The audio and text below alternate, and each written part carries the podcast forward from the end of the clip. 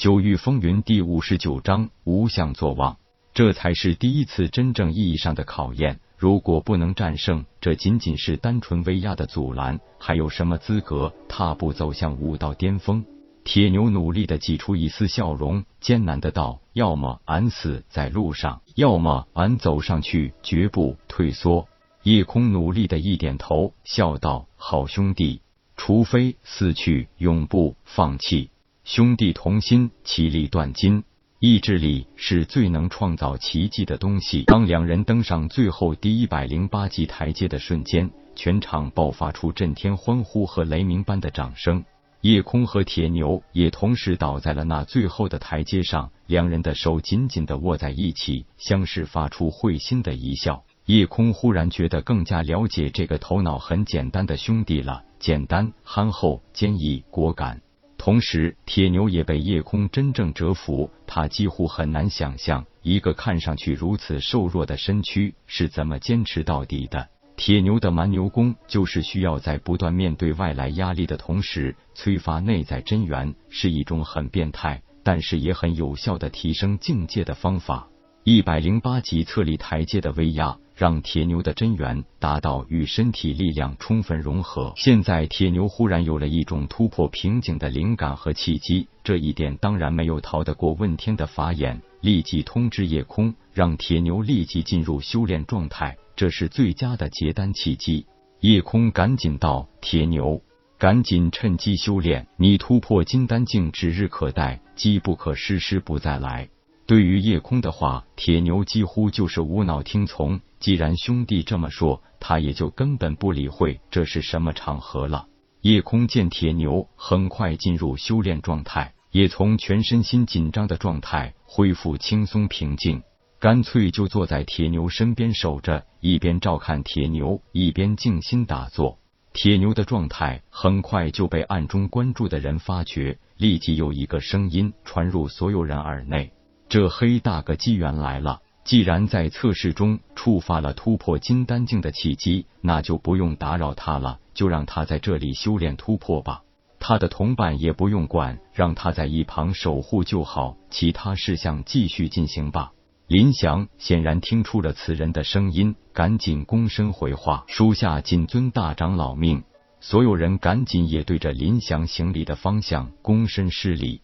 大长老，那是紫云宗除了宗主和三大太上长老之外地位最高之人，和其他四人一起持琴是心不在焉的听了林响一通训诫，成了紫云宗外门弟子。没有像其他人那样开心快乐的领取身份名牌和衣物，而是继续守在侧立台阶之下，默默守护着自己心中那一份牵挂。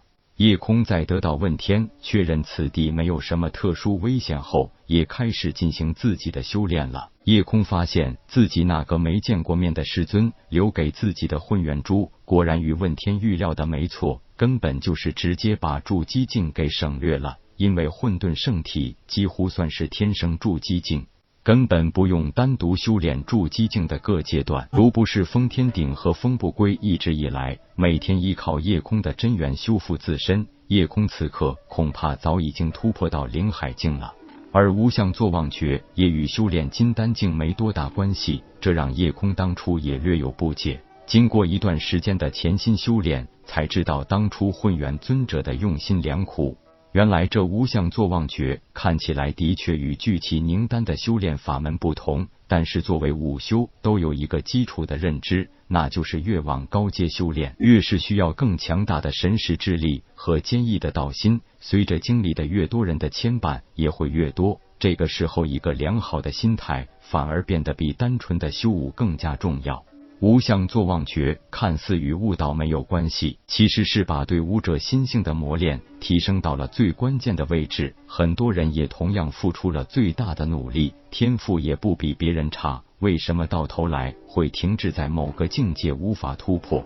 说到底，与其自身的心态有着巨大的关系。空的师尊无尘子当然很清楚，当年混元尊者也必是混沌圣体的存在，所以一心寻找这种体质的传人来继承混元尊者的混元珠。只是谁也没有料到，叶空自幼勤习胎息诀，加上炼丹的需要，心态远比同龄人沉稳和坚毅。面对无相坐忘诀，更是有一种得心应手、相见恨晚的感觉。根据上古传说中对混沌圣体记载，混元尊者在混元柱内封存的诸多传承法诀中提及，混沌圣体修习无相坐忘诀，进而修炼结丹，当有三月坐忘、三日凝丹的进度。无相坐忘诀分三个层次，第一层次需第一个月达到心静止水。第二层次需第二个月达到物我两忘，第三层次需第三个月达到空含万象。而夜空在短短三日就已经做到了心静止水的境界，那是得益于胎息诀的修炼。而如今仅有二十余日，已经达到了第二层物我两忘的境界。这期间让夜空感到意外的是，根本没有做任何如所有武者那种聚气行为，自身真元早已自然凝聚于体内。只是夜空没有丹田，没有经脉，这反而让真元更加自由，无所阻碍。修炼无相坐忘诀更是相得益彰。夜空忽然有了一个大胆的想法：既然已经深知物我两忘的境界，只不过是沉心静虑后对所有感官的一种漠视。并不是真的什么都不知道或忘掉了，就是我心不动，那是一种任凭风浪起、稳坐钓鱼船的感觉与气度。那借由这种心态，是不是可以更容易的度过无极神罡炼体术中的痛苦呢？无极神罡铸灵期大成阶段，对应法修金丹境这一步的淬炼，不再是用一阶妖兽精血炼制淬体液涂抹全身，而是用二阶妖兽精血直接服用。不能经过任何的灵药中和与炼制，以保证妖兽精血的凶猛力量丝毫无损。有一个常识是所有武者都明白的，那就是喝几口妖兽血，不但能解渴解饿，更能迅速恢复精力。但是那仅限于几口，若是一次性大量把妖兽血喝进肚子里，无疑是自寻死路。更何况比普通血液能量残暴的妖兽精血呢？这就与毒药治病一个道理，少量是治病，大量就是要命了。正所谓是药三分毒，毒药就是禀赋天地戾气而生，这与妖兽同理，极少量可以注意，多了就是伤害，甚至要命了。